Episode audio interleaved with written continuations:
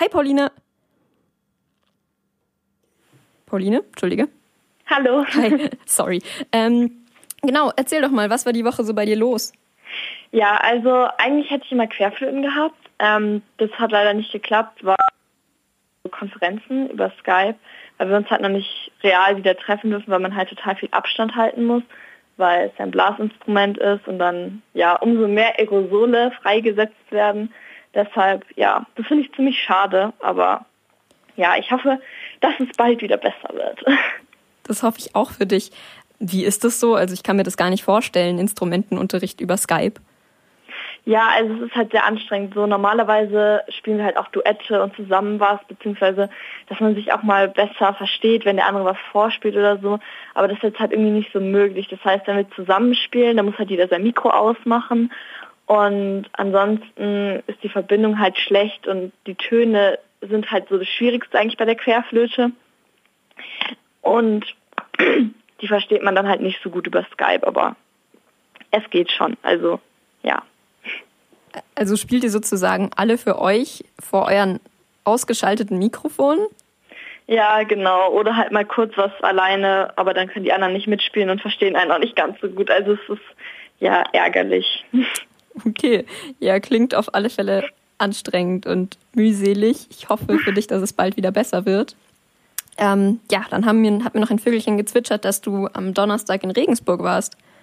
Ja, genau. Wir sind direkt nach der Schule losgefahren, weil wir nämlich einen Hund hatten, einen Patenhund und der wurde jetzt ausgebildet zum Blindenführhund.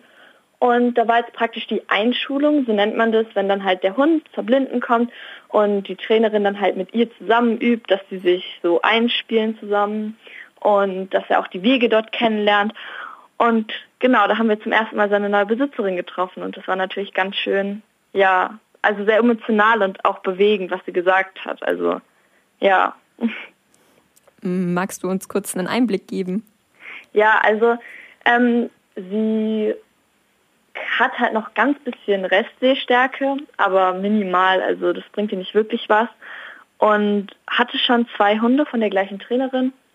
Und als wir jetzt da waren, hat sie uns so richtig mit offenen Armen willkommen geheißen und hat auch immer oder wollte auch den Kontakt, dass man sagt, ja, dass man sich auch mal wieder trifft und dass man Caruso wieder sieht, also unser Hund heißt so, und ähm, dass da der Kontakt bestehen bleibt. Und ja, wenn man dann halt so schöne Dinge hört wie, ja, ihr habt es so toll hinbekommen und ihr seid die Basis für mein besseres Leben mit ihm, dann weiß man natürlich, wofür man das gemacht hat und wofür man auch dann natürlich traurig ist, wenn er wieder geht, aber man merkt dann so richtig die Dankbarkeit. Also sie hat so oft gesagt, wie dankbar sie uns ist und ja, wie toll sie ihn findet und wie froh sie ist, dass sie ihn jetzt hat, dass das dann eigentlich echt so der Schmerz viel, viel kleiner wird, wenn man weiß, dass er in so guten Händen ist und bei so einer liebevollen Frau und mit ihrem Mann, der ist noch sehend und ja, hat mehrere Kinder und von daher, ja, also es war wirklich wahnsinnig schön. Eigentlich ist natürlich immer traurig, weil es ist dann so endgültig, wenn sie ihn jetzt gekauft hat, dann ist halt wirklich so, okay, jetzt, jetzt ist er blinden für Hund und kommt vielleicht nicht mehr so oft zu uns, aber es war trotzdem so was von schön, dass ja, dass ich es nicht so nicht so traurig in Erinnerung habe. Genau. Okay, also es hört sich auf alle Fälle an, als ob er ein gutes Zuhause gefunden hätte. Ja, auf jeden Fall. Glaubst du, ihr werdet ihn noch öfter besuchen? Ja, das auf jeden Fall. Also ähm, sie wohnt jetzt in der Nähe von Würzburg und hat ein größeres Haus und hat auch extra gesagt, ja, und wir haben da ein Gästezimmer und ihr könnt einfach vorbeikommen und hat uns ihre Handynummer gegeben, dass wir einfach anrufen sollen.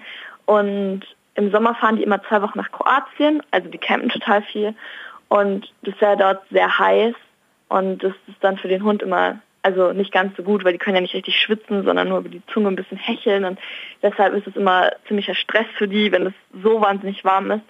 Und normalerweise haben sie ihren Hund dann immer zu den Eltern gegeben. Aber jetzt könnte er dann immer für zwei Wochen zu uns kommen und das ist auf jeden Fall auch schon mal schön. Dann, dann ist er ja gar nicht, also er ist schon ganz weg, aber er ist nicht für immer ganz weg. Ja, genau. Also der Kontakt ist auf jeden Fall da und sie hat auch gesagt, dass es auch kein Problem ist, wenn wir mal eine Nacht zu uns haben wollen oder zwei, drei oder wenn wir einfach dahin kommen und da was zusammen unternehmen mit ihr und Caruso. Von daher, ja, also es ist echt nett und es ist nicht so, so ein abrupter Abschluss, wo man jetzt sagt, man sieht ihn nie wieder. genau. Das ist ja echt cool. Und ähm, ist das der erste Hund, den ihr so betreut habt oder gab es da vorher schon andere? Ähm, nee, also das ist der erste Hund, den wir hatten. Also mein Vater hatte nur Hunde, als er klein war, also ein Kind. Und ja, meine Schwester und ich, wir wollten halt immer gerne einen. Und dann haben wir tatsächlich auch übers Radio von dem Projekt erfahren, über Bayern 1, glaube ich. Und ähm, da haben die das eben auch erzählt, dass immer wieder Patenfamilien gesucht werden, weil es halt so viele Blinde gibt, die gerne einen Blindenführhund hätten, aber ähm, halt keinen bekommen, weil es einfach nicht genug gibt. Und das ist deshalb ganz toll wäre, wenn sich da Leute melden würden. Und ja, das fanden wir erstmal total toll, so die Idee.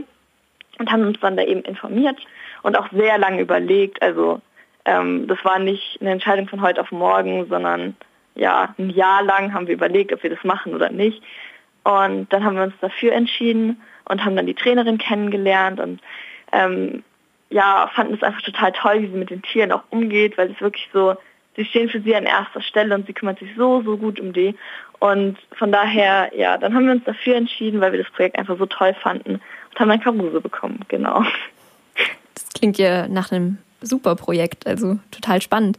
Magst du mhm. vielleicht noch unseren Zuhörerinnen und Zuhörern den Namen von dem Projekt verraten, falls sie ihre Eltern jetzt auch beknien wollen, einen ähm, zukünftigen Blindenführhund aufzunehmen?